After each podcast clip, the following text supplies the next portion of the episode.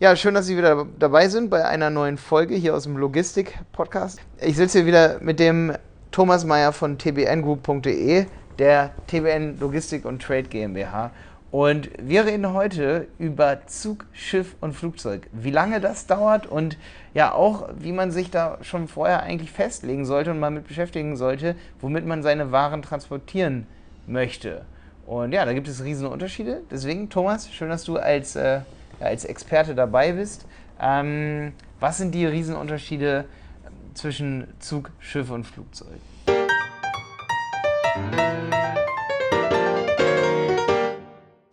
Ja, hallo Malte, hallo da draußen. Was sind die Unterschiede?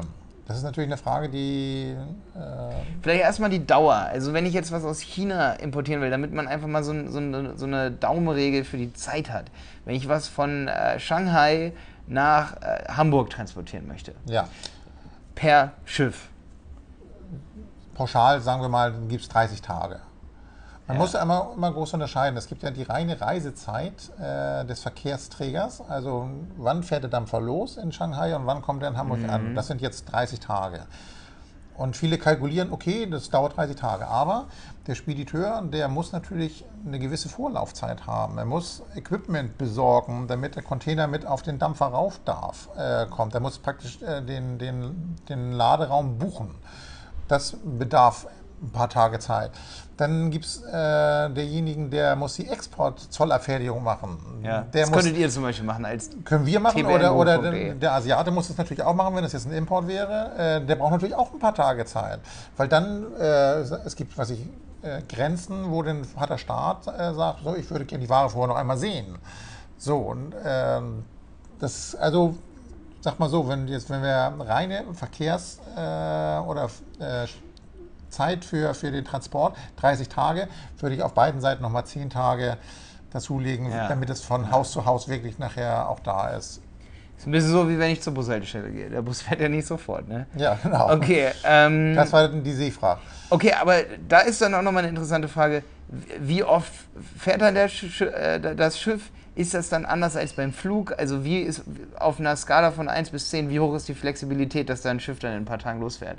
Sag ich mal. Also ähm, wir arbeiten mit, mit allen großen gängigen Reedereien zusammen. Ähm, man kann praktisch nahezu äh, aus solchen Metropolen täglich eine Abfahrt organisieren. Okay, okay. Das nochmal, also eigentlich ist man schon sehr flexibel. Ja. Es bedarf aber Vorbereitungszeit, dass die Ware drauf darf, dass ja. T1-Dokumente ausgefüllt werden und so weiter. Okay, Zug. Ähm, ja, nehmen wir mal Zug als nächstes Beispiel. Zug ist, glaube ich, bei vielen gar nicht so auf dem Plan, dass das eigentlich auch so schnell geht. Ne? Korrekt. Also das ist natürlich ein Verkehrsweg, der, ähm, ja, wie du sagst, es ist nicht, äh, hat nicht jeder auf der Rechnung. Man kann eben aus Fernostasien, kann man, was ich innerhalb von unter drei Wochen ähm, bis nach äh, Hamburg, Duisburg äh, im Zugverkehr seine Ware importieren. Äh, wir haben da auch drei bis fünf Abfahrten ähm, die Woche. Der Zug äh, ist ein großartiges Verkehrsmittel.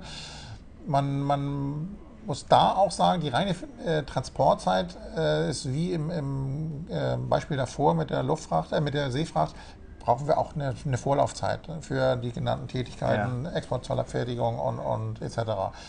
Also da musst du zu den 15, 16, 17, 18 Tagen auch nochmal 10 Tage raufpacken. Ja. Also jetzt nochmal ganz kurz so ein Hinweis von mir auch. Ähm, als Online-Händler denke ich, ist es sehr attraktiv, wenn man sich auch mal auf die Seite, auf die Website zum Beispiel draufschreibt, wie werden eigentlich die Produkte und Dienstleistungen importiert. Über Zug, Schiff oder Flugzeug. Ich meine, es ist gerade in der heutigen Zeit natürlich sehr interessant, ob das eben sehr äh, eine nachhaltige ökologische Sache ist, ne, per Zug zum Beispiel, oder ob das eben Flugzeug ist, was natürlich eher na, das Gegenteil ist. Also hier nur ein ganz kurzer Anreiz für alle, die jetzt zuhören und einen Handel, sag ich mal, haben und sich irgendwie mal was auf die Fahne schreiben wollen als äh, Unique Sale, äh, Selling Proposition, sag ich mal, oder als Alleinstellungsmerkmal, wir importieren per Zug. Da sollte man drüber nachdenken, ob man da den Verkehrsträger vielleicht auch so wählt, dass man damit Werbung machen kann. Okay. Ähm, Zug geht also schnell, ist am ökologischsten von allen. Ne? Korrekt, ja und, ähm, und ist so Mittelklasse. Ne? Also ist nicht ganz teuer, aber ist auch nicht ganz günstig.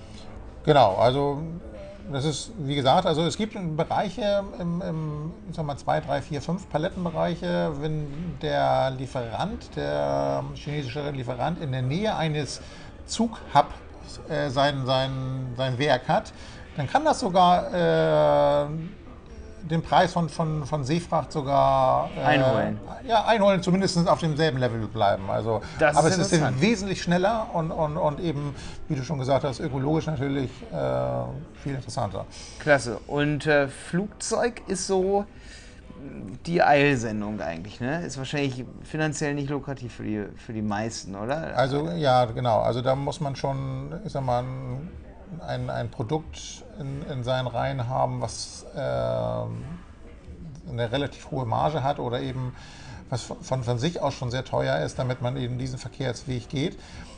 Äh, oder ist es eben ein ganz kleines äh, Produkt, wenn man sag mal, zwei, drei, vier, fünf oder 15, 20 Kartons, wo tausende von, von kleinen Artikeln drin sind, und dann den Frachtpreis runterkalkuliert auf das mhm, einzelne Stück, ja. dann rechnet sich das nachher auch wieder. Ah, okay. Oder wenn man mal so einen Engpass hat und man sagt, es ist kurz vor Weihnachten und die Adventskalender kommen nicht an. Sowas, genau, genau. Ah, okay.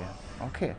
Ja, boah, das war doch hier schon mal sehr interessant. Also wenn hier jetzt jemand zuhört, der sich wirklich für so Transport von, ich sag mal, einem halben Container interessiert, das heißt LCL, Less Container Load oder einem ganzen Container, ähm, TBN Logistik und Trade hier in Hamburg ähm, mit dem Geschäftsführer hier Thomas Meyer ist euer kompetenter Ansprechpartner für all diese Transportmittel. Also als Spediteur könnt ihr eine E-Mail schreiben oder über die Website tbngroup.de eine Anfrage stellen äh, für eine Transportdienstleistung. Und natürlich übernimmt die Firma auch alles weitere wie Zoll ähm, und eben auch Lagerung und so. Da gibt es ähm, Verträge mit, mit Lagern überall in der Welt wo dann eben eure Produkte untergebracht werden, eure Waren. Ja, schön, dass Sie wieder dabei waren. Bis zum nächsten Mal.